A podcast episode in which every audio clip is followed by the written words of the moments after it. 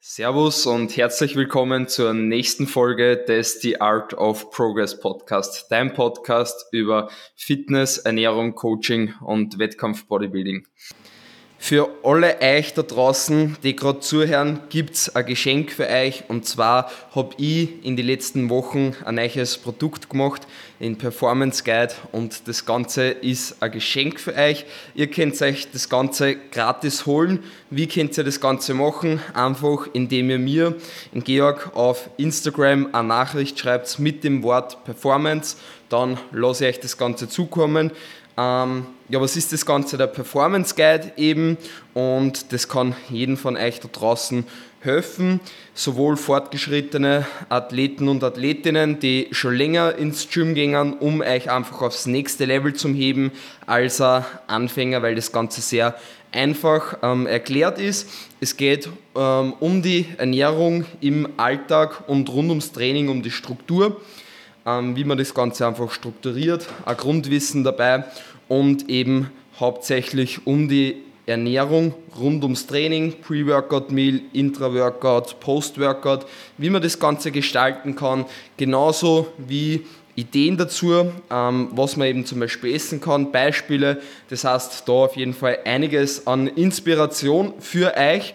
Und ja, ich freue mich auf jeden Fall auf das Feedback von euch. Ich hoffe, einige von den Podcast-Zuhörer ähm, holen Sie das, schreibt mir einfach eine Nachricht mit Performance und ich werde euch dann den Performance Guide zukommen lassen. Ich freue mich darauf, euch Mehrwert zu bieten und euch aufs nächste Level zum Heben. Ist auf jeden Fall eine coole Sache und ich freue mich, das Ganze ähm, für euch bieten zu können einfach einmal das Wort Performance mir auf Instagram schreiben und jetzt wünsche ich euch auf jeden Fall viel Spaß beim Anhören von dieser Podcast-Episode. Heute ähm, sind wir wieder zu dritt. Wir haben eine Gastepisode am Start. Einerseits natürlich wie immer mit der Kattel. Hallo, auch von mir, schön, dass du da seid.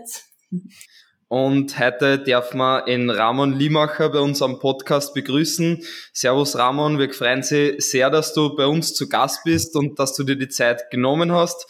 Ähm, der Ramon ist äh, WNBF-Profi, Natural Bodybuilder.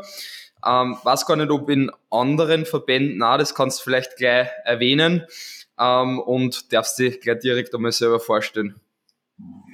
Ja, vielen, vielen Dank hier für die nette Einleitung. Ja, ich freue mich heute hier am Start sein zu dürfen. Ja, ich bin Ramon Limacher. Ich komme aus der Schweiz, wie man wahrscheinlich unschwer ähm, hört. Ja, ich bin 22. Ich bin Natural Bodybuilding Pro, aber nur in der WNBF Föderation. Aber das ist meiner Meinung nach auch so die Pro Card, die so bisschen am meisten wert ist, weil eine NBA Pro Card ja, die, die ist so ein bisschen einfacher zu kriegen, gerade auch in Europa, würde ich sagen. Mhm. Ja, ich bin momentan tief im Aufbau, also ich bin nicht auf Wettkampfdiät oder irgendwas, sondern ja, momentan wird Muskelmasse draufgepackt, genau. Sehr gut, ja, die Kattel ist die einzige, die bei uns gerade auf Wettkampfdiät ist. Bin mittlerweile auch ziemlich gut in der Offseason ähm, angekommen. Ja, ähm, das Thema, das wir heute jetzt da besprechen werden, ähm, ist Diät, wie man eine Diät aufbaut. Ähm, wir werden ein bisschen auf die Diätlänge ähm, eingehen und ähm, ja, auch natürlich in Bezug äh, auf Wettkampfdiät, ähm, wie man das Ganze plant und wie da die Länge so ist, beziehungsweise ähm, ja natürlich schon ein bisschen auch die Theorie besprechen, ähm, aber auch vor allem äh, auf unsere Erfahrungen eingehen.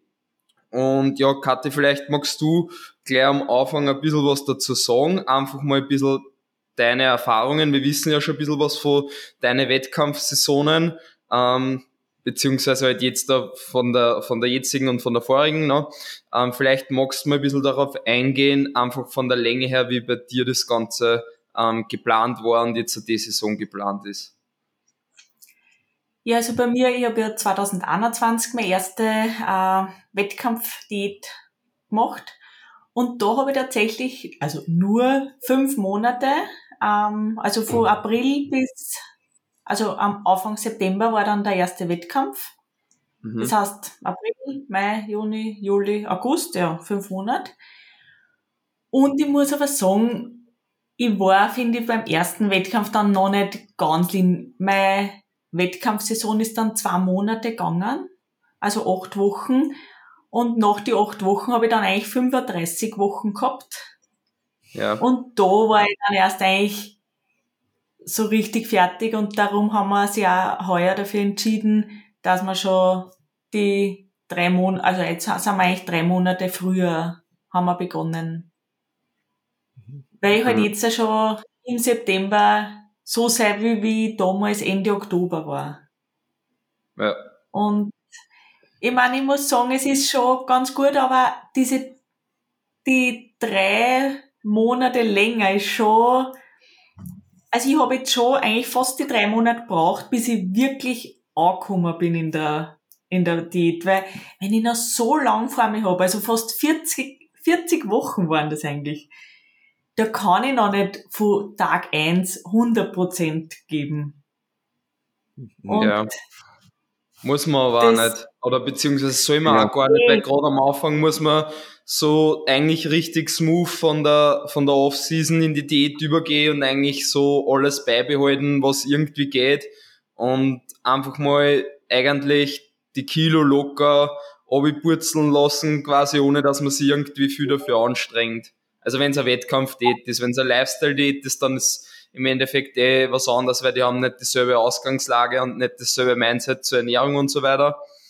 Aber wenn man jetzt halt wirklich Wettkampfathlet ist, dann muss, müssen eh dementsprechend ähm, die Aktivität nicht so hoch sein und die Kalorien höher, dass die, die ersten Wochen und Monate leicht von der Hand gingen. Eh, aber ich habe es jetzt ja schon gemerkt, dass ich es ein bisschen zu locker genommen habe. also, ich, ja, aber jetzt, jetzt bin ich ja, also ich würde da auch sagen, gerade so die ersten Wochen, gerade bei einer halt Wettkampfdiät, gerade bei Frauen ist es halt nochmal so, dass man ja halt eigentlich zu keinem Zeitpunkt eine richtig aggressive Abnahmerate halt fahren will. Und dann können gerade halt Preps extrem lange werden. Und ich bin halt da immer ein großer Fan allgemein in Diäten halt einfach nur die Tools zu nutzen, die nötig sind. Also wenn du halt in Tag eins in die Prep rein startest und sagst, ich gönn mir jetzt keine Flexibilität, gar nichts mehr. Schlussendlich, es gewinnt nicht der auf der Bühne, der am meisten gelitten hat. Schlussendlich gewinnt der auf der Bühne, der ready kommt und ein gutes Paket bringt. Und ich glaube, dass als Athlet, Athletin sogar besser ist, wenn du halt hier diese gewisse Flexibilität noch zulässt. Natürlich, wie du gesagt hast, es ist ein schmaler Grad wo man sich auch verlieren kann. Aber ich denke, gerade da ist halt ein guter Coach an der Seite zu haben, der dich da so ein bisschen guidet und diese Flexibilität am Anfang auch zulässt, dir mhm. sagt, es ist okay, die zu haben, aber dann auch im richtigen Moment sagt, ja, schau, jetzt, jetzt müssen wir so ein bisschen anziehen, jetzt, jetzt geht's ein Stück zu weit. Ich denke, das sind, das ist ein extrem, extrem wichtiger Punkt in der Wettkampfdiät. Auch wenn sie jetzt nicht 40 Wochen, Wochen ist, auch wenn sie 30 Wochen ist, dass man da so die Ressourcen ein bisschen aufspart, weil es wird dann, ja, es wird genug früh, genug hart. Das ist so was, die Leute wollen direkt oder viele Athleten, Athleten wollen direkt so leiden, aber es wird schon noch kommen. Du musst es nicht, du musst es nicht selbst herbeiführen, so. Das finde ich ganz wichtig. Ja. ja, das stimmt. Und ich habe das jetzt dann nämlich extrem gemerkt. Ich war jetzt das erste Mal in der Diät, ähm, habe ich eine Reise gemacht nach Berlin, war übers Wochenende und Reisen natürlich ein anderes Umfeld, nicht die gewohnten Mahlzeiten. Sicher hätte ich mir alles so genau machen können wie zu Hause, aber ich bin ehrlich gesagt nicht so der Meal Prepper. Also ich hasse es, mir Essen wo mitzunehmen. Am liebsten kaufe ich es im Supermarkt genau die Packung und genau das ist sie. Dass ich nicht mehr habe und nicht weniger, sondern genau das. Und ich muss sagen, das war jetzt echt super. Auf Reisen ist das wieder, weil da kaufe ich mir das, tracke das und mehr ist ich nicht.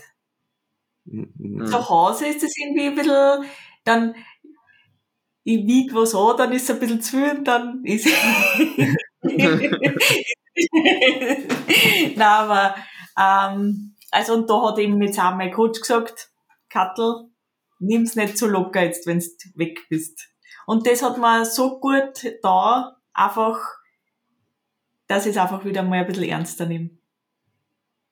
Ja, ich mhm. denke, so diesen, diesen Switch dann auch zu machen, so wirklich, ja, irgendwann ist diese Präzision dann auch nötig so. Also irgendwann die, die Rate of Loss, die muss halt eingehalten werden und wenn das dann beginnt so zu bröckeln, ähm, ja, dann, dann muss diese Präzision dann auch gegeben, gegeben sein, sonst, ja, sonst funktioniert es halt dann am Ende des Tages schon nicht. Also das ist halt schon so. Definitiv. Hast du da irgendwie Erfahrungen gemacht, dass bei dir auch irgendwie einmal, dass du dir da schwer getan hast und dann so quasi einen Arschtritt braucht hast von deinem Coach oder, oder hast du eigentlich einen Coach? Also ich, ich persönlich werde momentan von Lukas gecoacht. In der letzten Prep ähm, war ich bei AJ Morris. Ich weiß nicht, du kennst du wahrscheinlich auch. Ja. Ähm, ja, und das ist halt noch so mal ein bisschen was anderes, so diese UK-Mentalität. Da sind wir eigentlich in die Prep gestartet und da war so, ab Tag eins ist komplette Präzision gefragt. So. Also das, das war so ein bisschen anders geframed. Also wir haben eigentlich von Anfang an dann den Schalter ziemlich umgelegt. Oder eigentlich war es bei ihm auch so, dass wir auch in der Offseason ziemlich, genau. ja, ziemlich on point waren. Also dass ich da eigentlich schon die Makros ziemlich aufs Loch getroffen habe und dann hat sich nicht so viel verändert. Also ähm, diesen Part mit bisschen lockerer einsteigen, den kenne ich persönlich nicht. Also das habe ich noch nie gemacht, auch 2019. Ähm, ja, das war sowieso noch eine andere Geschichte. Da habe ich mich selbst gepreppt. Da war ich auch flexibler unterwegs. Dort habe ich so ein bisschen schon in diese Richtung gehabt, ja. Aber würdest du es mhm. dann bei deinen Klienten äh, machen, dass ihnen am Anfang ein bisschen Flexibilität gönnst und dann ja, definitiv. Also ich bin da, wie gesagt, eigentlich der Meinung, die Mittel zu nutzen, die, wie gesagt, nötig sind, um das Resultat zu erreichen. Und es kommt auch so ein bisschen auf die Person an. Eine ja, Personen, die so diese Flexibilität vielleicht ein bisschen brauchen und auch wollen. Und es gibt auch Personen, die sagen, ja, schau, ich, ich will sie gar nicht, ich fühle mich nicht gut dabei. Und ich finde, das ist eher, ist sehr kontextabhängig. Aber ja, ich bin schon dafür, dass man gerade in der, in den initialen Phasen bisschen mehr Flexibilität zulässt, auch mal ein Meal-Out zulässt, solche Dinge, also dass das kein Problem ist. Aber wie gesagt, es ist immer sehr abhängig von der Person und wie die Person tickt. Also ich finde da so sagen, ja, es ist, man kann es immer machen, ist dann irgendwie auch schwer, weil es gibt Personen, wo man dann vielleicht ein bisschen rigider unterwegs ist. Mhm. Bei mir persönlich war es eigentlich auch so, dass ich meine erste Prep ziemlich strikt gemacht habe. Also ich habe zwar jetzt nicht nach Mealplan gearbeitet. Meine ganze, meine ganze Prep lang nicht nach einem Mealplan gearbeitet, auch nicht in der Peak Week. Ähm, aber was ich gemacht habe, war eigentlich ab dem Moment, wo ich in die Prep gegangen bin und meine Makros gehabt habe, dass ab dem Moment von mir und vom Chris dann einfach Kassen hat, okay, ähm, Kohlenhydrate plus minus fünf, Proteine plus minus fünf und äh, plus minus 10 und Fette plus minus 5. Ja, also dass ich eigentlich bei, bei Proteine und Kohlenhydrate, also wie gesagt plus minus 10, habe ich mit am Anfang versprochen und Fette plus minus 5, relativ genau dann angegangen bin und eben diesen Bereich gehabt, wo ich gesagt habe, den Triffi. Und das habe ich auch schon mal im Podcast erwähnt. Ähm, in meiner ganzen Wettkampf-Date, also bis auf die Mahlzeiten, die ich dann noch die Wettkämpfe gehabt habe, wo der Chris gesagt hat, okay, kannst jetzt noch einen Wettkampf auch Mahlzeit auswärts essen, hat es in meiner ganzen Wettkampf-Date eine Mahlzeit gegeben, die ich auswärts gegessen habe und die ich nicht so wirklich tracken können habe. Also das Einzige, was ich sonst auswärts gegessen habe, war, dass ich mir irgendwo was geholt habe, zum Beispiel, ähm, eben einfach aus dem Supermarkt oder so, was man halt tracken kann. Oder zum Beispiel in, in, ähm, in Restaurants, zum Beispiel wie Stars an Bowl, ähm, was man halt dann so wirklich zu 100% tracken kann. Und das Einzige sonst war einmal, das habe ich auch schon in, am Podcast, glaube ich, schon zwei, dreimal gesagt, ein Dürüm ohne Soße. Das war mein einziges Meal in, in 35 Wochen äh, in der Prep, wo was auswärts war, wo sie nicht so zu 100% tracken können habe eigentlich. Und was ich immer für die nächste Wettkampf-Date vorgenommen habe, ist, dass ich die ersten zwei, drei Monate ein bisschen mehr Freizeit und ein bisschen mehr Flexibilität, äh, Flexibilität zulasse, ähm, was, was einfach das Socializen dann auch anbelangt. Ähm, weil wie du vorher schon gesagt hast, Raman, man muss im Endeffekt die Tools halt dann nutzen, wenn man es wirklich braucht. Und es geht nicht darum, wie sehr man leidet gleich von Anfang an, sondern darum, wer am Ende ready auf der Bühne steht. Und dafür muss man einfach nicht schon in die ersten drei Monate der Prep mhm. jeden Makronährstoff auf, auf zwei Gramm genau treffen oder so. Mhm. Ja, sehe ich absolut gleich. Ich finde aber trotzdem auch initial gerade, wenn du halt ja eine Ausgangslage hast, wo du vielleicht ein bisschen einen höheren Körperfett hast ähm, und gerade bei männlichen Athleten, wo man dann relativ aggressiv in, ein, in eine Diät startet. Sagen wir mal, wir haben eine 30 Woche Prep zum Beispiel, was momentan so gang und gäbe ist, würde ich sagen, bei Männern mhm. so 30 Wochen. Das ist so ja, langsam der Schnitt oder wo die meisten auch ja, erfahrenen und guten Coaches so ein bisschen landen, habe ich das Gefühl. Ja. Ähm, ja, und bei vielen Personen ist halt so, dass man dann initial relativ aggressiv startet. Also man versucht, eine einprozentige Rate of Loss zu fahren oder vielleicht bisschen drunter. Und da muss man halt dann schon sehen, man hat eine Timeline, die man einhalten muss oder sollte.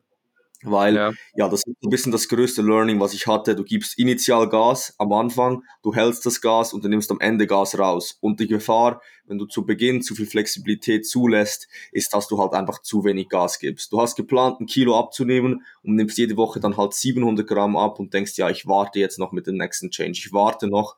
Und dann sind, ja, acht Wochen vorbei und du hast halt dann irgendwie bis drei Kilo im Rückstand und dann ja, komm, kommst du genau in diese Situation, dass du am Ende pushen musst und das ist halt nicht so angenehm. Also das ist halt für den Athleten nicht angenehm und dann auch für den Coach halt nicht eine schöne Situation, weil dann halt die Person in sehr, sehr gutem Condition mit wenig Körperfett sehr viel verlieren lassen musst und das führt dann halt oder du erhöhst halt einfach die Wahrscheinlichkeit, dass es Muskelmasse ist. Mhm. Also das finde ich schon, das ist ein guter Punkt, aber das Resultat muss stimmen, sonst muss man anziehen. Also immer unter der halt, dass man eigentlich das gesetzt hat, dass das Resultat stimmt, also dass die Rate of Loss stimmt. Unter diesem Kontext kann man meiner Meinung nach Flexibilität definitiv zulassen. Ja, ja klar. Also die, die geplante Abnahme einfach über einen gewissen Zeitraum äh, Raum, beziehungsweise die Rate of Loss muss einfach im Endeffekt stimmen, den man sich am Anfang gesetzt hat. Und aber eben gerade finde ich in die ersten zwei, drei Monate, ähm, wenn man einfach auch noch mehr Kalorien zur Verfügung hat, spricht eben nichts dagegen, ähm, mhm. ein bisschen auswärts zum Essen ähm, und somit einfach flexibler in seinem Alltag zum sein, weil das ja nur, nur damit einhergeht, dass man trotzdem die Kalorien trifft. Ja, und dann halten wir ja im Endeffekt die Rate of Loss ein. Ja, ja sehe ich genauso. Mhm. Ja, dann können wir, weil, weil du das ähm, jetzt schon erwähnt hast, ja gleich einmal ein bisschen auf die Planung eingehen, ähm, wie man eigentlich so ein Date äh, ein bisschen plant, die Phasen. Ähm, Im Endeffekt, man schaut sich einmal die Ausgangslage an, ähm, schaut, wie viel Kilo müssen weg und meistens legt man dann nur zwei Kilo drauf, es mehr ist, als was man denkt. und ähm, dann setzt man sich einmal die Planung, wie lange man für das Ganze braucht, um das Ganze abzunehmen. Und ähm, dann, weiß nicht, inwiefern du das machst, ähm, bei deiner, äh, bei deiner Date oder äh, bei deinen Klienten. Aber ich mache es auf jeden Fall so, dass ich dann ähm, auch eben die zum Beispiel Deloads mit einberechne, weil in die in der späteren Phase der Prep ähm, sollte man da schon auf Erhaltungskalorien gehen, ähm, damit man da nicht unnötig Muskelmasse flöten gelässt. Und ähm, somit muss man damit rechnen, dass man in der Zeit eben keine Abnahme hat. Und dann kommt man somit insgesamt dann ähm, auf die gesamte Länge der Date. Und die, das erste Drittel, würde ich sagen, kann man auf jeden Fall mit einer bisschen höheren ähm, Abnahme ähm, hernehmen. Und dann zum Beispiel, wenn dann einmal ein Deload kommt und dann danach einmal mehr so eine moderate ähm, Abnahme und dann am Ende der Prep im letzten Drittel dann wirklich ein bisschen eine, eine geringere ähm, Abnahme. Oder wie machst du da die Planung von der Timeline her? Ja, also es sieht relativ ähnlich aus. Also ich denke, dass also eine Prep-Planung steht und fällt so ein bisschen mit dem mit dem Schätzen des Stage Weights. Also wenn ja. du halt eine genaue Schätzung, wenn du genau sagen könntest bei jeder Person, die ist so und so viel auf der Stage, dann ist eine Prep-Planung nicht mehr so eine große Hexerei, weil ja, schlussendlich, wie du es gesagt hast, der erste Drittel fährst du relativ aggressiv, dann der zweite Drittel und da sprechen wir vielleicht von ja, 0,7 bis 1% Rate of Loss, dann ja. in der Mitte vielleicht von 0,5 bis 0,7 Rate of Loss, kann natürlich auch variieren, je nachdem, wie schwer die Person auch ist, kommt immer sehr drauf an. Und dann im letzten Drittel willst du wirklich so mindestens unter die 0,5% kommen. Ähm, ja, und somit planst du dann einfach diese Phasen so durch und wie du gesagt hast, rechnest einfach einen verdammten Puffer ein, weil es geht immer was schief, es kommt immer was dazwischen ähm, und meistens sind die Schätzungen einfach zu optimistisch. Ähm, am schönsten ist natürlich, wenn du einen Athleten, eine Athleten hast, die schon mal auf der Bühne war, weil sonst ist halt immer so ein bisschen ein Schuss ins Dunkle. Dann ist meistens oder meine Vorgehensweise einfach die folgende und zwar, dann beginnt man einfach noch ein Stück früher und pusht noch ein Stück aggressiver, um einfach genug früh hier die Rate of Loss drosseln zu können, ähm, ja, wenn man hier das Stage Weight noch schlechter schätzen kann. Und ein gutes Tool finde ich dafür auch eine Pre-Prep, dass man wirklich halt ja schon mal eine gute Diätphase macht im vorherigen Jahr und dort schon, dass ja. man einfach die, diese Abschätzung des Stage Weights schon relativ gut hat. Weil wenn du das nicht hast, wenn du das verschätzt, dann wird's echt, dann wird die Prep echt schwierig. Also das ist, mit dem steht's und fällt so ein bisschen. Und den Rest hast du eigentlich schon ja, finde ich auch. Also würde ich da absolut zustimmen. Hm. Ja, im Endeffekt ist dann sowieso immer individuell, aber grundsätzlich kann man jetzt so sagen, dass man so die Diätlänge ähm, eben quasi ein bisschen berechnen kann, beziehungsweise schätzen kann, ähm, wie viel man ab, abzunehmen muss und ähm, dann eben zuerst ein bisschen stärker eingeht im Normalfall, dann halt umso leaner man wird, die Abnahmerate halt drosselt, damit es dann einfach nicht zu hart wird und man nicht zu viel Muskelmasse verliert. Ähm, wie du eben schon gesagt hast, Pre-Prep Cut ähm, ist wirklich ein gutes Tool. Ähm, vor allem, wenn die Ausgangslage einfach vom Körperfettanteil noch viel höher ist, um dann eben die Dauer der richtigen Prep noch ein bisschen zum Drosseln, damit es eben nicht zum Beispiel dann über 40, 45, 50 Wochen oder irgendwie sowas sind, wenn man wirklich mehr als 20 Kilo ähm, und so weiter dann oben muss. Ähm, wie schaut es da aus? Wie lang davor würdest du das ansetzen und bei wem würdest du das raten? Ja, ich würde halt genau sagen, also diese Argumentation der Pre-Prep, das macht halt einfach Sinn, weil man halt mit der Prep-Länge und der Planung halt nur so viel rausholen kann, wenn die Ausgangslage nicht stimmt. Also wenn du halt einfach zu weit weg bist von Stage Weight, dann wird der Look immer darunter leiden, auch wenn du halt 50 Wochen nimmst und langsam an das Ganze herangehst, außer du bist Daniel Kubik vielleicht. Ähm, aber der hat einfach zum Beispiel eine lange Diät gemacht aber ähm, ja, sehr wenig in dieser Zeit verloren. Also wenn du halt wirklich zu fett bist, dann wird die Prep nicht optimal verlaufen. Und für genau die Personen, die halt ja vielleicht in der Aufbauphase höher gepusht haben, ist diese Pre-Prep ja wirklich nötig, meiner Meinung nach. Wann man sie setzt, ja, ist auch individuell. Ich würde sicherlich die absolute Untergrenze ist, dass du drei Monate hast, ist aber eher knapp meiner Meinung nach drei, vier Monate, also zwölf bis 16 Wochen solltest du mindestens haben, bis dann ähm, wirklich die Prep startet, weil du sonst einfach nicht wirklich wiederholst. Also das Ziel ist wirklich, dass du anschließend nochmals in eine Aufbauphase gehen kannst, in eine kleine und nicht nur einen langen Diet Break hast, meiner Meinung nach, weil sonst, ja, hängt dann meistens oder ist dann einfach die next, ist die Prep dann sehr, sehr schnell merkst du eigentlich, dass du direkt dann wieder an der letzten Diätphase angeschlossen hast. Also ist mhm. einfach so die Erfahrung, die ich jetzt gemacht habe. Ja. Magst du selbst jetzt an, an Cut dieses Jahr? Ist, glaube ich, geplant, ja. Mhm. Und hast, hast du, ein, hast du einen Pre-Prep-Cut gemacht? Na. Okay, okay. Ich war jetzt eigentlich wirklich ein Jahr im Überschuss, ja. Mhm. Mhm. Ja, das ja, ich, was, ich hänge jetzt einfach nochmal ein Jahr dran. Also ich bin ja auch 21 gestartet und jetzt ja. 23, äh, 24 wieder. Genau, Aber letztes Jahr hast du auch gemacht? Nein, nein. Okay. nein. Ja, ich wäre letztes Jahr nicht bereit dazu gewesen, dass ich eine Diät nochmal mache. Also, oder schon ein Cut wäre nicht irgendwie für meinen Kopf, da war ich einfach noch nicht so weit. Ich habe auch das ganze Jahr nicht getrackt. Mhm. Und das hat so gut da. Ich meine, ich habe im Prinzip eh immer dasselbe gegessen und man hat ja dann einfach gemerkt, ähm, wie sich das Gewicht, wie sich die Form einfach entwickelt. Aber das, ja, hat echt gut da. Ja, das glaube ich auf jeden Fall. Ja, aber Kathi, bei dir war es ja dann quasi, quasi der Unterschied, du bist äh, 2021 auf der Bühne im Herbst gestanden, ne? Und jetzt da 2023 wieder zwei Jahre dazwischen. Also ein Jahr Aufbau dazwischen, zwei Jahre zwischen die Son Saisonen quasi, ne? Und Rahmen bei dir sonst dann quasi, also du planst glaube ich 2024 Herbst, oder? Dann, Mhm, dann genau. quasi, Mhm. quasi Also ich habe Jahre. ein Jahr mehr genommen jetzt. Ja.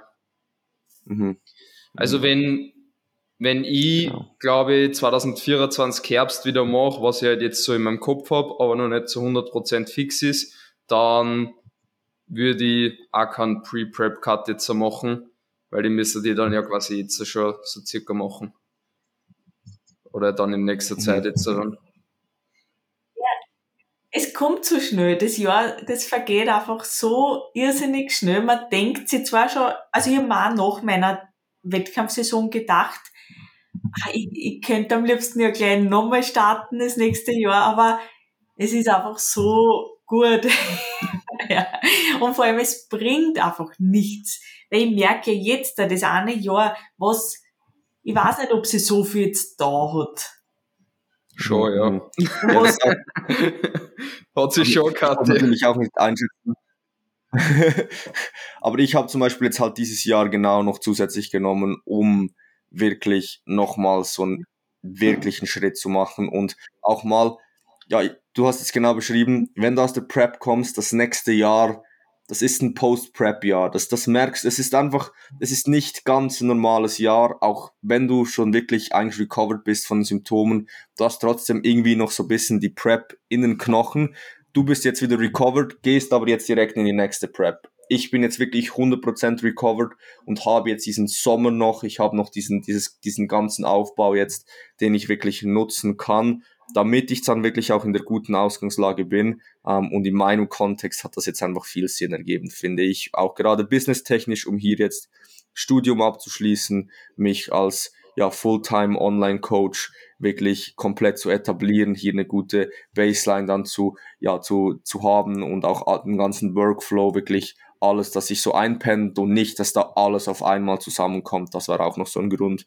ja, dass ich hier 24 gewählt habe. Ja, das klar. Also, ich, äh, was studierst du eigentlich?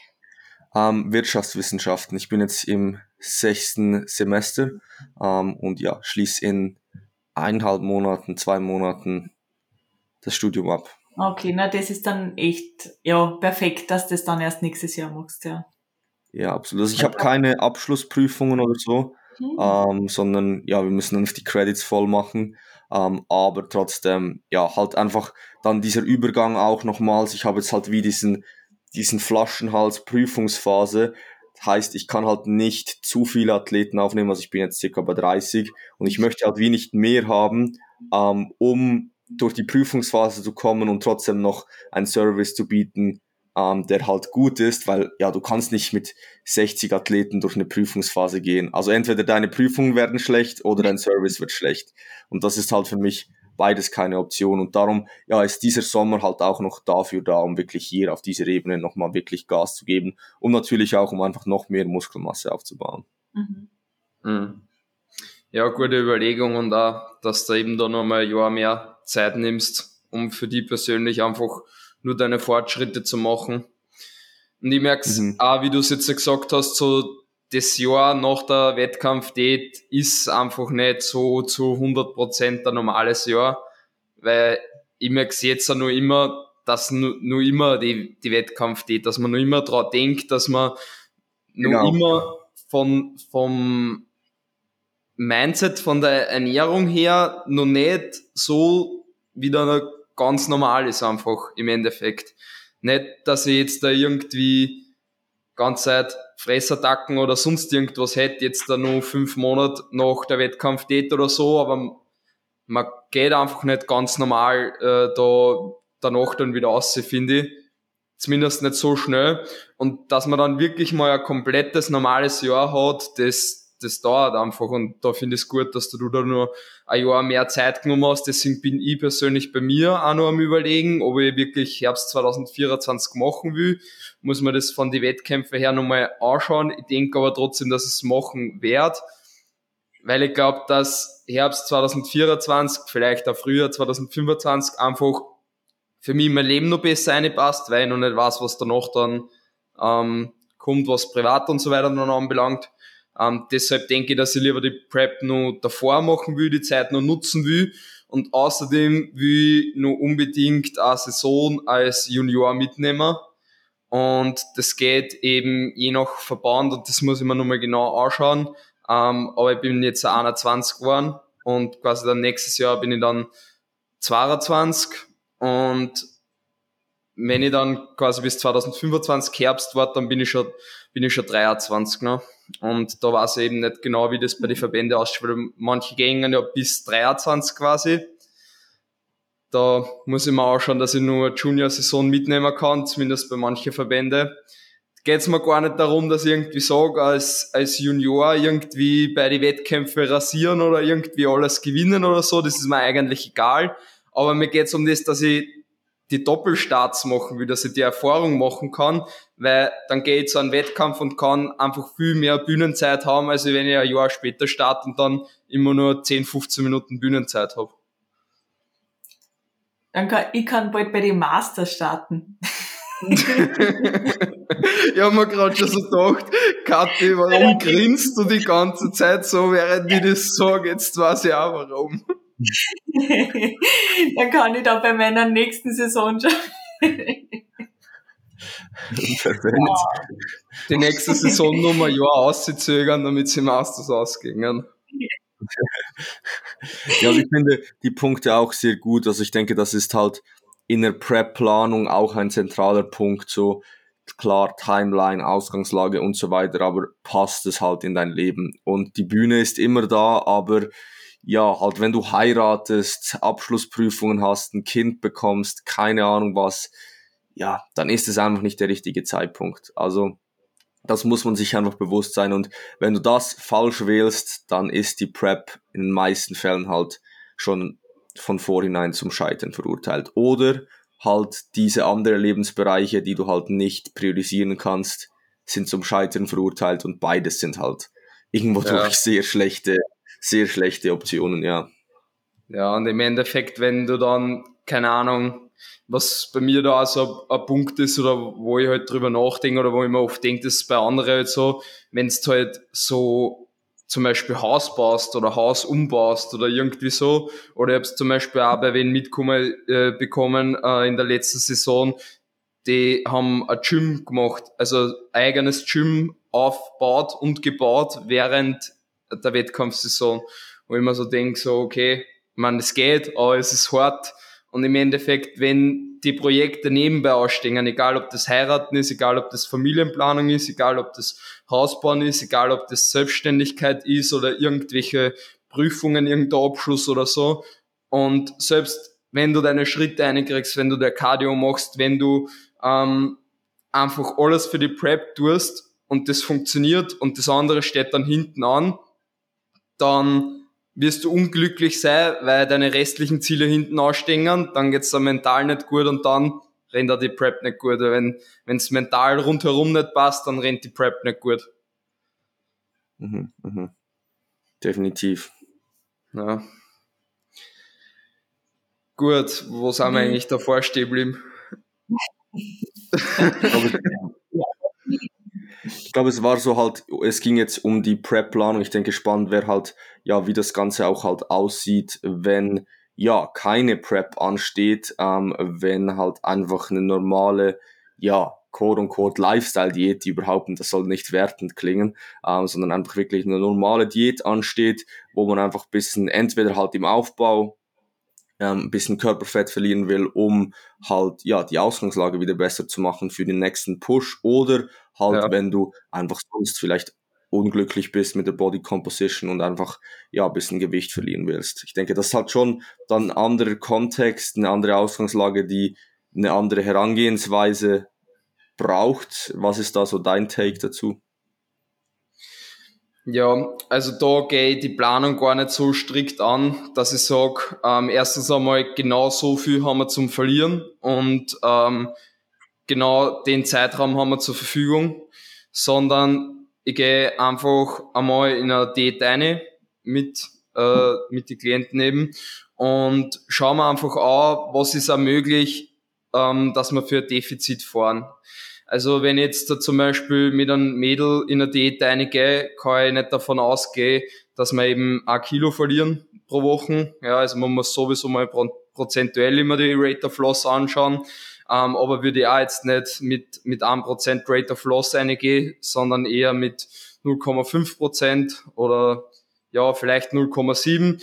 Und was man sich vor allem dann auch anschauen muss, ist überhaupt möglich, mental ähm, und äh, von, äh, von der Ernährungssituation, also ist die Person überhaupt dazu imstande, so ein hohes Defizit zu fahren, weil bei vielen Lifestyle-Diäten ist, äh, bei vielen Lifestyle-Klienten ist das halt auch nur ein Thema, wenn man zu stark in eine Diät eingeht oder zu, eine zu hohe Rate of Loss haben, dass die einfach zu sehr dann strugglen mit dem, mit dem Essverhalten etc., wenn einfach das Defizit zu groß ist und die dann äh, aus einer Ernährung sie zu viel Sachen verbieten, dass das gar nicht durchhalten im Vergleich dazu, wenn man einfach schön moderat da reingeht und ähm, dann einfach schaut, dass man schöne Form erreicht. Also man muss immer schauen, erstens, mit welcher Person habe ich es zu tun, körperlich, ja, wie viel kann die Person überhaupt verlieren und wie viel kann sie mental verlieren, also wie kann sie umgehen mit einem Defizit, ist sie überhaupt bereit, so schnell ähm, Körperfett zu verlieren ähm, eben nicht nur körperlich, sondern auch mental vom Essverhalten her. Wenn ich jetzt zum Beispiel einen Klienten von mir habe, der ähm, momentan äh, 110 Kilo hat und 4700 Kalorien gerade isst, was gerade die Situation ist, der momentan relativ wenig Hunger hat und äh, sich schon auf die Diät gefreut, dann kann ich zu ihm sagen, okay, ähm, wir gingen auf jeden Fall mit einer Rate of Loss ähm, von 1% eine und verlieren über ein Kilo pro Woche, weil du hast 110 Kilo. Das heißt, 1% sind über ein Kilo pro Woche und wir haben auch viel Kalorien, die wir droppen können. Und wenn du jetzt da 3000 Kalorien isst oder 3300 oder sowas, sagen wir mal, dann wird dir das jetzt auch nicht schlimm da, äh, nicht, nicht weh da. Aber wenn ich jetzt zum Beispiel bei, bei einem Mädel sage, das eh schon damit struggelt, überhaupt abzunehmen und überhaupt Körperfett zum Verlieren, zu der er dann zum sagen, okay, wir fahren ein extrem krasses Defizit, ist natürlich dann ein Problem, weil dann die Diät einfach an der, an der Umsetzung und an der Langfristigkeit scheitern wird. Ja, ja, sehe ich definitiv auch. Ich finde auch immer so der Punkt, ob überhaupt eine Diät momentan der richtige Zeitpunkt ist, das ist immer so der erste Schritt. Ähm, wie du gesagt hast, wenn halt die Ausgangslage nicht stimmt, wenn die Kalorien vielleicht nicht hoch genug sind, gerade zum Beispiel bei einer Frau, sie ist schon ja, nicht weit über den 40 Kalorien pro ja, Lean Body Mass im Aufbau, so du bist nicht mal, also da du kannst hier eigentlich gar nicht mehr, oder die sind fast die Hände gebunden, ähm, ja, hier ins Defizit zu gehen, dann ist es einfach nicht der richtige Zeitpunkt. Ähm, also mhm. wenn du hier halt sehr tiefe Kalorien hast, dann muss man halt einfach mit der Person in einem Coaching dann sprechen und sagen, schau, das ist halt nicht der richtige Zeitpunkt und jetzt müssen wir halt einfach noch ein bisschen äh, weiter halten oder aufbauen. Und auch bei einer männlichen Person ist das halt immer so ein bisschen die erste Frage und dann sehe ich es genau gleich, dann kommt es immer so auf den Kontext drauf an, wo willst du hin, so wie extrem soll das Ganze sein, im, ja im lockersten Beispiel kann es sein, dass wir einfach sagen, wir versuchen die Essgewohnheiten zu ändern und schauen einfach, ja, wo, wo, wo kommen wir hin? So, wie, wie viel, wie schaffen wir ein Defizit zu kreieren und da das Tool einfach Willenskraft nicht zu fest, zu stark zu nutzen, das halt auch so, ja, was wie sich dann auch Prep-Athleten oder ähm, ja, Wettkampfathleten von Lifestyle-Athleten unterscheiden, halt diese Willenskraft ist halt nicht immer gleich groß und als Coach musst du halt einfach dann mit diesen Tools arbeiten und mit dem Kontext arbeiten, den, der dir gegeben ist. Aber ich sehe es gleich, dass man halt da ja ganz anders an, äh, ganz verschieden an die Dinge herangeht. Mhm. Aber haben eigene äh, Lifestyle-Kunden, die dann abnehmen wollen, irgendein besonderes Ziel, jetzt zum Beispiel an Sommerurlaub oder irgendein fixes Datum, wo sie was erreichen wollen oder sagen die auch oft nur, ich möchte nur abnehmen, einfach ohne ein, ein Zeitziel? Also bei mir ist halt oft so, also ich habe halt relativ viele ähm, Personen mit Wettkampfambitionen, die halt noch nie auf der Bühne waren oder sonst allgemein sehr ambitioniert an der Sache dran sind. Heißt meistens Diäten in meinem Coaching sind sehr oft halt einfach eine bessere Ausgangslage für den Bulk okay. zu bringen. Mhm. Und dann ist halt die Vorgehensweise oft, wir gehen aggressiv rein, effizient rein, effizient wieder raus, ähm, eine 8 bis 12 Wochen Diät, wir verlieren ein Prozent acht Wochen lang, vielleicht mit einem Diet Break, also zwei Diätzyklen, fünf Wochen pushen, ein Diet Break, fünf Wochen pushen, dann wieder raus aus dem Defizit. Das ist so, ja, in meinem Coaching oft eine, eine Diät, wie, so, wie sie so klassisch aussieht. Aber ich habe auch Personen, die zum Beispiel einfach abnehmen wollen und da ist halt der Kontext komplett anders. Also da ist halt so, wir schauen an, was für Gewohnheiten können wir implementieren, zum das Ziel zu erreichen, weil halt die Skills vielleicht nicht vorhanden sind. Also heißt, wir schauen uns eher an, ja, wie gestalten wir unsere, unsere, in, unseren Intake, dass wir dorthin kommen, ähm, was sind kleine Hacks, Tools, die wir nutzen können, zum Beispiel wir trinken ein Glas Wasser vor, vor der Mahlzeit, alles so kleine Dinge und das sind dann schon, ja, ist ganz was anderes und dort ist das Ziel dann eher meistens, ja, ein, ein Körperbild zu erreichen und da lassen wir uns dann halt auch viel länger Zeit dafür. Mhm. Ich finde das nämlich echt interessant, wenn man, ich habe halt auch noch viel, äh, ich habe mehrere Freundeskreise und ich habe halt auch viele Freunde, die halt nichts jetzt mit Sport zum tun haben. Und ich finde das einfach so interessant, wie wenn die sagen, sie wollen abnehmen und wie die aber dann dann trinken sie halt so flüssige Kalorien und ich denke mir nur so, wieso? Also die, die haben da einfach überhaupt kein Gespür, also die wissen es halt einfach nicht. Ich meine, ja. sie nehmen sie jetzt auch keinen Grund, sie machen halt einfach irgendwas, was man halt so liest oder sieht und sie brechen es dann halt meistens ab, weil sie einfach nicht wirklich ein Ziel haben. Sie wollen alle abnehmen und eine gute Figur haben, aber haben jetzt auch nicht wirklich ein ein konkretes Datum und ich glaube, das ist schon sehr schwer. Also ich muss sagen, ich habe noch nie eine gezielte normale Diät gemacht äh, vor meine Wettkämpfe. Auch darum, ich, ich kann mir das gar, ich weiß halt gar nicht, warum ich unbedingt abnehmen will. Warum will jeder annehmen? Ja. Also, also, ich bin halt gesundheitlich dick, aber ja. Ja. ja okay. aber du hast halt dann für die wahrscheinlich nie das gehabt, dass du, dass du gesagt hast von der Figur her, dass du einfach nur viel dünner sein willst, oder? Na, weil warum? Ja. Für mich aber das haben halt viel. Nicht. Das haben halt viel. Ja, ja. Also wenn aber ich nur auf, auf, die Ziele von meinen Klienten eingehe, dann ist es eigentlich auch so wie, wie beim Ramon, dass die meisten halt dann einfach insgesamt ein besseres Paket ähm, als Ziel ähm, einfach ist und dann im Endeffekt das nur sind dafür bessere Ausgangslage wieder zum Erreichen, die relativ flott gingen. Ähm, die, die, die andere Hälfte oder der andere Teil ist dann wieder so, dass die Leute zu mir kommen, die halt schon sportlich sind oder mit mir dann halt sportlich und muskulöser werden, ähm, was aber da einfach dann oft das Ziel ist einfach, okay, wir einmal in meinem Leben eine gute Form erreichen, einmal ein Sixpack im Sommer, das ist so das klassische Ziel. Oder bei den Mädels einfach einmal ein bisschen einen definierten Bauch und halt beim Po quasi keine Falten oder so, dass die Beine halt ein bisschen definierter sind. Das ist so das klassische Ziel. Aber da gehe ich ja dann relativ eben, wie gesagt, ähm, ohne Planung vom Gewicht her eine und schauen wir eben an, wie ist das überhaupt machbar, wie schaut's aus mit Mindset, ist man überhaupt bereit für Diät und machen wir sich auch keinen Druck, um dieses Ziel dann zu erreichen und ähm, gingen da relativ flexibel dann ein, dass wir dann sagen, okay, jetzt haben wir quasi das Ziel erreicht oder nicht oder wir brauchen eben nur länger noch. Ähm, Oder was dann nur das dritte auch noch ist, dass ich halt Leute habe, die halt wirklich nur, nicht nur so eine Diät brauchen, ähm, zum Beispiel jetzt einmal so sechs bis zehn Kilo oder so, sondern halt wirklich ähm, nur viel mehr drauf haben, also wirklich übergewichtig sind, wo wo es dann heißt halt, okay, wirklich langfristig den Lifestyle umzustellen, ähm, wirklich zum Schauen, wie kann ich meinen Alltag einfach gesünder gestalten, um dann halt auch langfristig das Gewicht weiter unten zu halten. Da muss man dann schauen, okay, ähm, wie geht man das von der Ernährungssituation an? Solche Leute werden nicht mit einem Mealplan arbeiten, ähm, solche Leute werden auch ähm, eine Zeit lang brauchen, bis sie überhaupt wissen, wie Tracken funktioniert.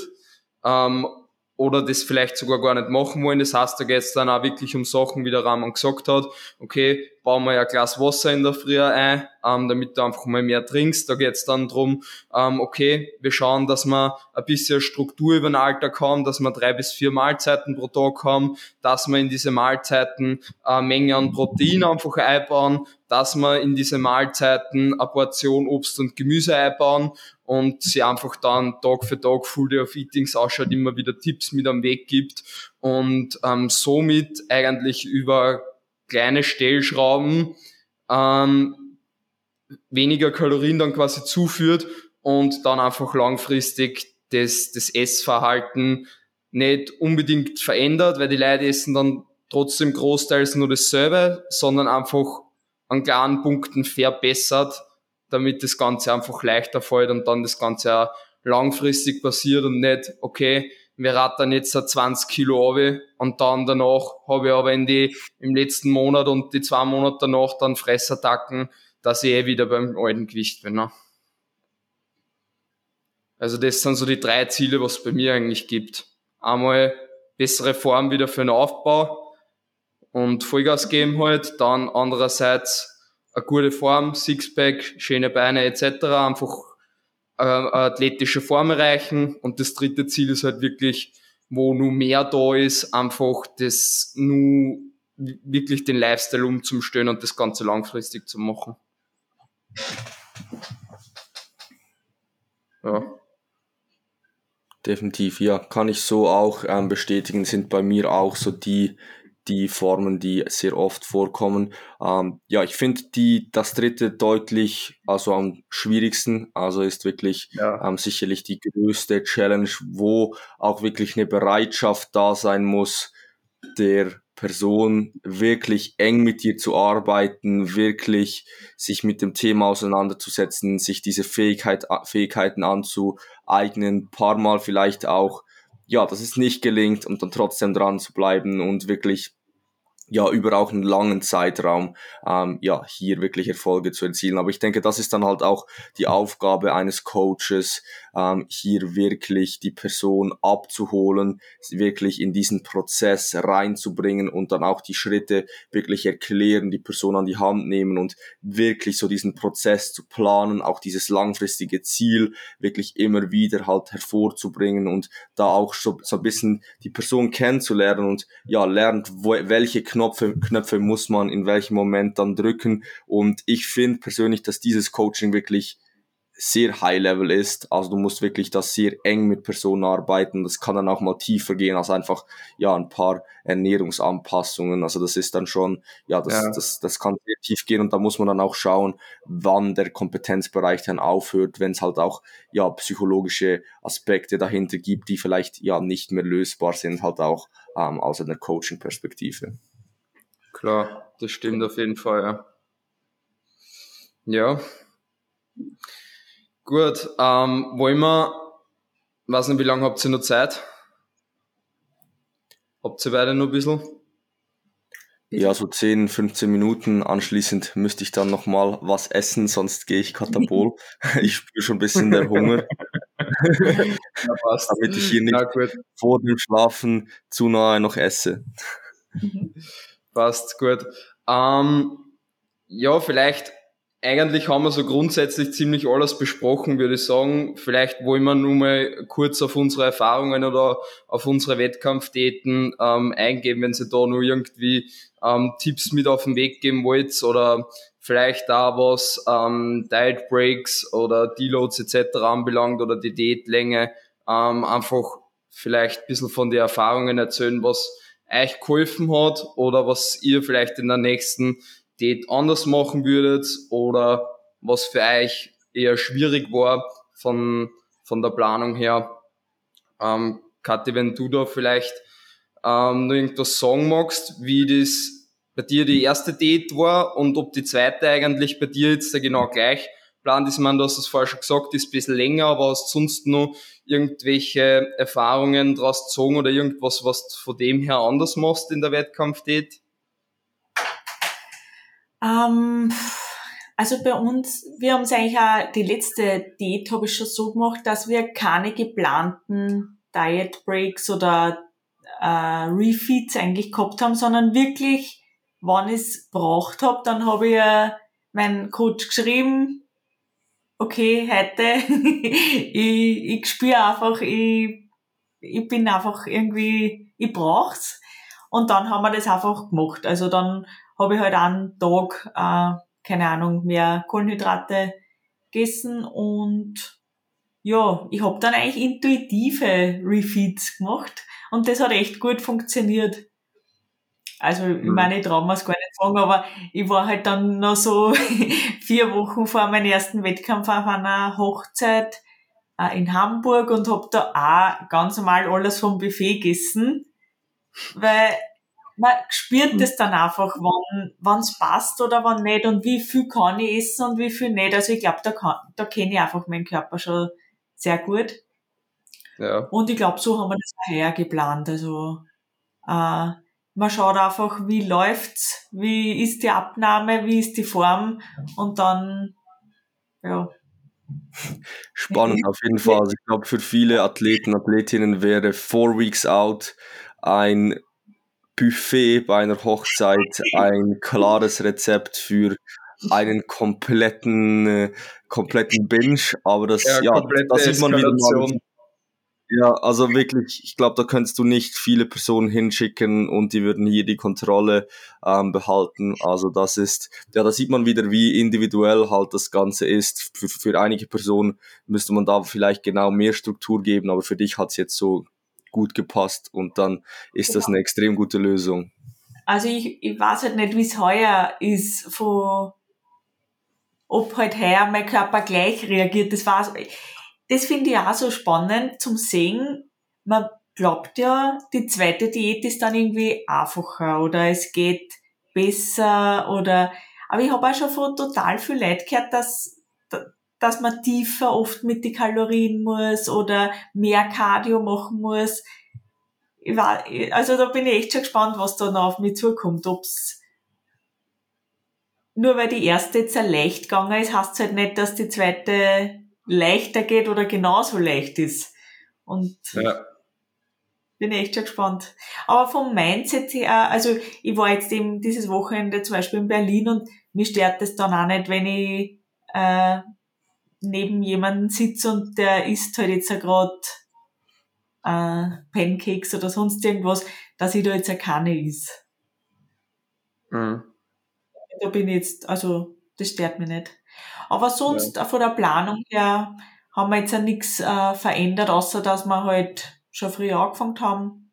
Und ja, ich mag keine Vorgefe also eben keine strukturierten Refeeds. Das da, ich, da habe ich irgendwie nicht so viel davon, weil dann ein paar hundert, auch wenn es auch 200 Gramm mehr Kohlenhydrate sind, es sättigt dann ja nicht. Mhm, mhm. Ja.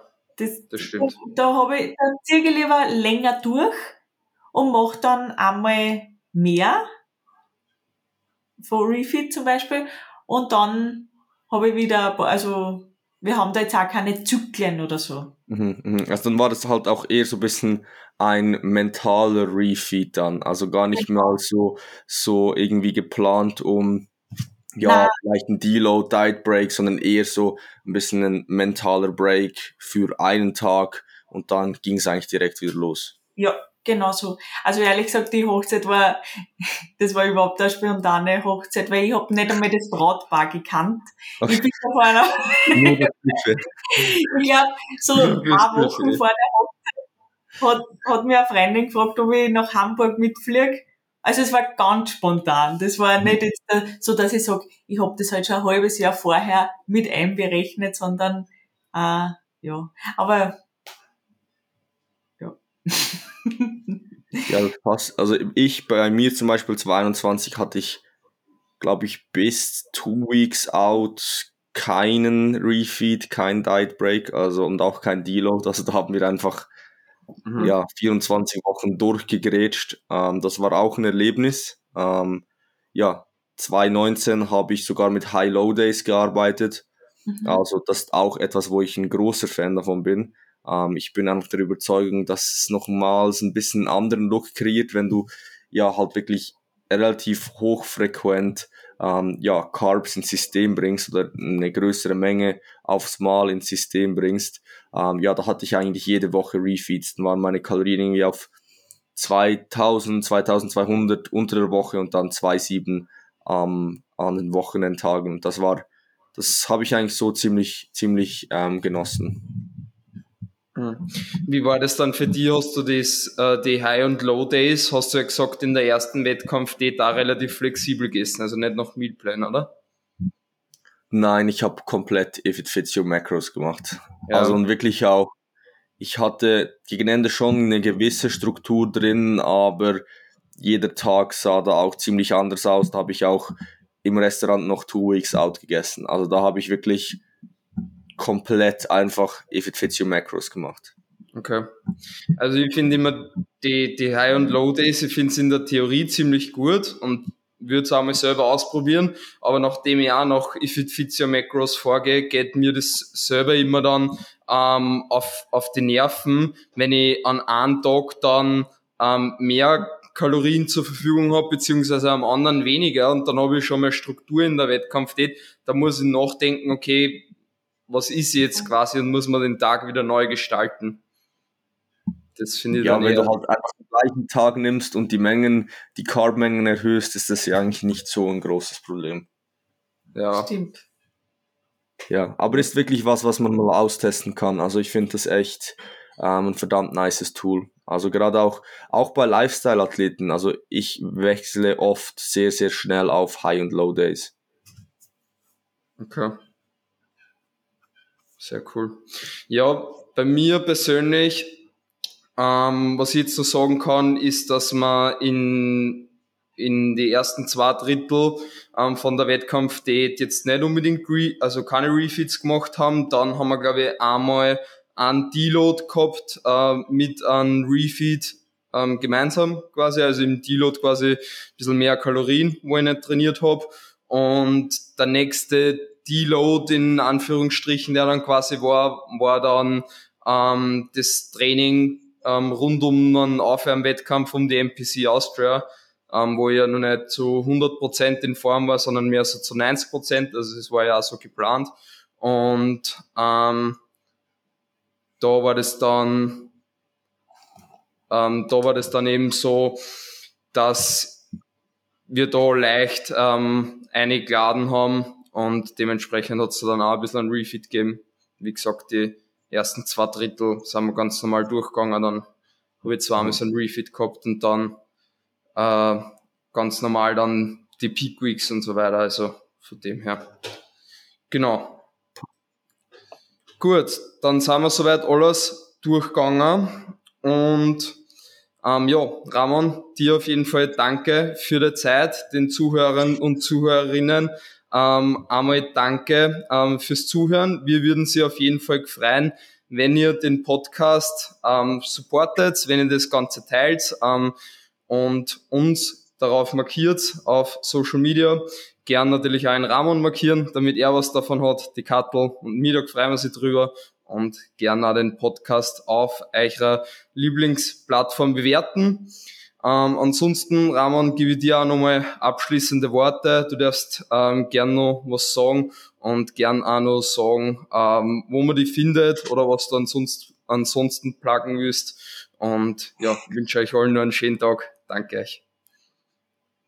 Ja, vielen Dank, Georg, dass ich da sein durfte. Hat auf jeden Fall Spaß gemacht, hier ja eine satte Stunde über ähm, Diäten zu sprechen. Ja, ihr findet mich auf ähm, Social Media unter Ramon Limacher, sowohl bei Instagram, YouTube als auch TikTok. Ähm, ja, dann ich habe selbst auch, oder wir haben auch zwei Podcasts. Einmal der Gymbraincast und einmal Cardio macht dünn, wo ihr auch vorbeischauen könnt, wenn ihr, wenn ihr euch jetzt direkt noch eine weitere Podcast-Episode anschauen möchtet.